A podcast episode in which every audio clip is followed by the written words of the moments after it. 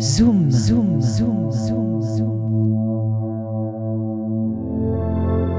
Zoom. Reportage et interview dans le sud des Landes et au Pays Basque.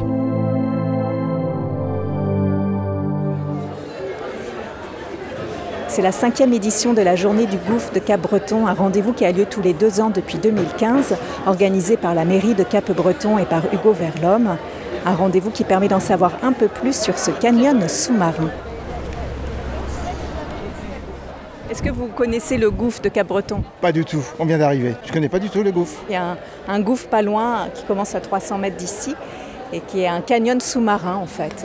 On connaît celui de Villefranche-sur-Mer, parce qu'on vient de là-bas, mais celui-ci on ne le connaît pas. 100 mm à Villefranche-sur-Mer, c'est une fosse, la plus grande d'Europe. Et ici, c'est pas la même chose. C'est un, un canyon, c'est pas une fosse, c'est ni un gouffre, et ça s'appelle le gouffre de Cap-Breton. C'est vrai que ça peut porter à confusion. Voilà, c'est ça. Ça m'a apporté à confusion, exactement.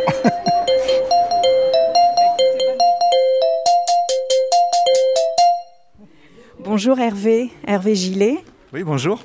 Alors vous êtes maître de conférence en géologie marine à Bordeaux. On parle du gouffre de Cap-Breton qui n'est euh, ni un gouffre ni une fosse, mais un canyon. Qu'est-ce que c'est un canyon sous-marin alors? Un canyon sous-marin, c'est une, une vallée qui est creusée généralement dans le plateau continental hein, et qui généralement, euh, quand il fonctionne, est creusé par euh, donc, euh, des effondrements, euh, de l'érosion et puis qui est entretenu par euh, des écoulements d'avalanches sous-marines dans, dans ce canyon.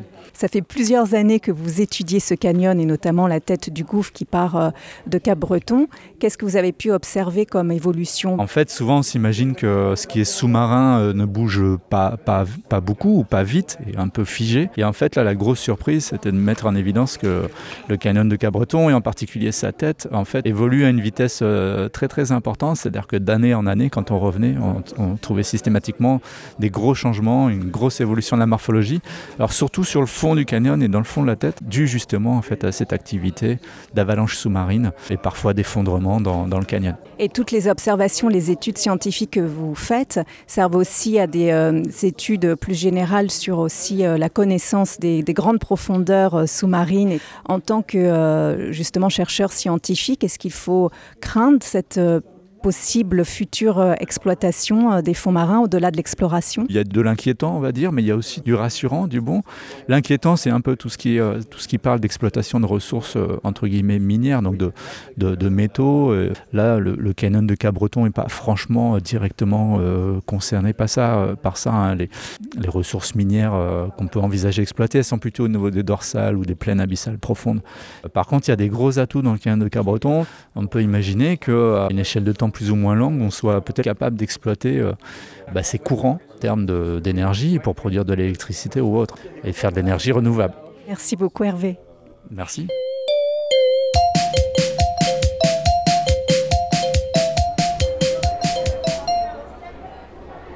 Bien, moi, je suis curieuse parce que je voudrais savoir euh, à quoi ressemble ce- cette montagne à l'envers qui fait 3,5 km de, de profondeur. Je veux en savoir plus parce qu'on voit la mer, on voit les vagues, on voit les surfeurs, on comprend que, que c'est grâce à, à cette, euh, à cette profondeur, à ce, cette, euh, ce relief.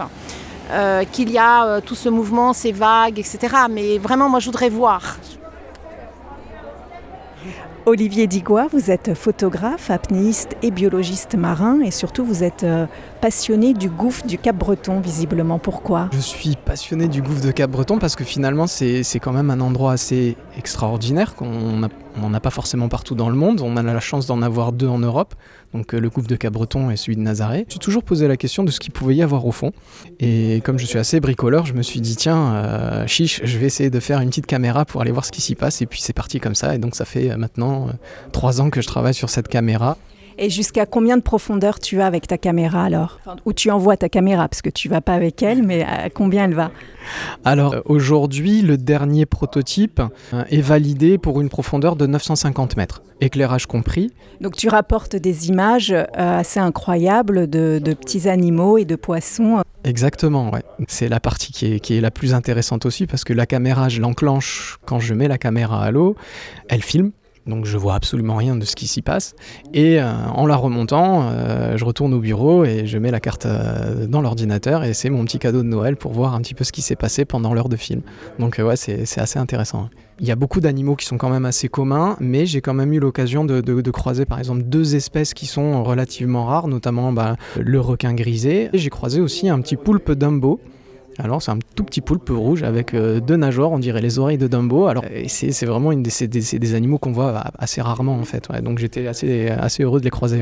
Alors ta caméra donc va dans ces profondeurs incroyables où il n'y a pas de il a pas de lumière. Avec ta caméra il y a une lumière. Ça peut paraître peut-être un peu intrusif pour tous ces animaux. Euh, au niveau du poids qui tient la caméra sur le fond, il y a un appât pour attirer les poissons. Alors forcément comme on est dans une zone où la lumière du jour n'arrive plus, donc forcément, pour que la caméra puisse filmer, il faut que j'amène de la lumière. À, la différence d'un robot sous-marin, d'un ROV qui va suivre les animaux et peut-être les déranger, euh, moi ma caméra elle est posée au fond avec la lumière allumée et c'est aux animaux de décider si oui ou non ils veulent se mettre dans, euh, dans la lumière en fait. Donc euh, j'ai pas, à mon sens, j'ai une intrusion beaucoup moins violente que d'autres d'autres instruments de recherche en fait. Merci, merci beaucoup Olivier. Plein de bonnes choses alors pour tes prochaines découvertes avec ta caméra et tes prochains prototype aussi alors peut-être. Merci beaucoup, avec plaisir. Bonjour Nicolas, Nicolas Bidou. Bonjour. Vous faites partie euh, de l'association Cap Gouff Exploration, qui est une association de plongée en eau profonde. Notre terrain de jeu se situe entre 50 et 100 mètres de profondeur. Il y a en fait un petit peu de lumière, pas assez pour que la flore se développe.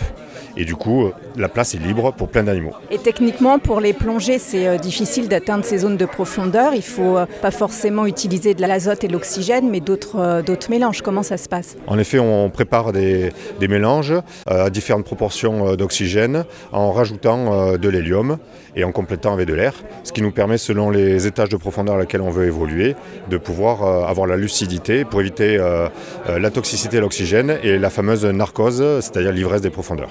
Et qu'est-ce que vous avez pu voir euh, ou découvrir On a observé des habitants un petit peu inédits, euh, notamment des coraux d'eau froide, ce qui paraît étonnant euh, à Cabreton de parler de corail. Et vous collaborez aussi avec des équipes scientifiques, notamment avec l'IFREMER, et toutes les, les, images et les observations amateurs que vous faites, vous pouvez aussi les, les remettre dans les mains de scientifiques qui peuvent étudier ça de plus près. Exactement. Tous les scientifiques ont des projets qui, routiniers qui leur prennent beaucoup de temps, etc. Ils ne peuvent pas couvrir tout le terrain.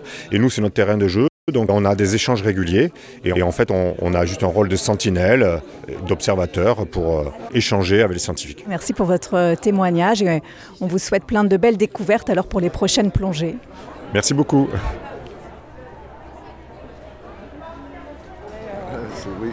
Qu'est-ce que vous connaissez alors du, du gouffre? Il y a eu, ou peut-être y sont-elles encore, des barriques de vin à maturer. Ah, ben oui. Mais est-ce qu'elles y sont encore? Est-ce qu'il y en a encore? Ça, je ne sais pas. moi, je ne suis pas dans le secret. Donc il y aurait euh, du, vin caché dans le gouffre Caché, euh, stocké pour vieillir.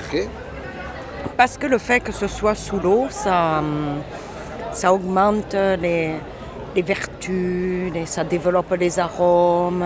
Voilà. Parce que là, les plongeurs ont ramené des images, il n'y avait pas de caisse de vin, il y avait des, euh, des, coraux. C'est ce que je vous dis, elles y ont été, elles n'y sont peut-être plus. Mais elles y étaient, euh, c'est-à-dire... Euh, ça a été une expérience, on va dire au siècle dernier, mais c'est pas si vieux que ça. Aline pour Web Radio à la cinquième journée du gouffre de Cap-Breton.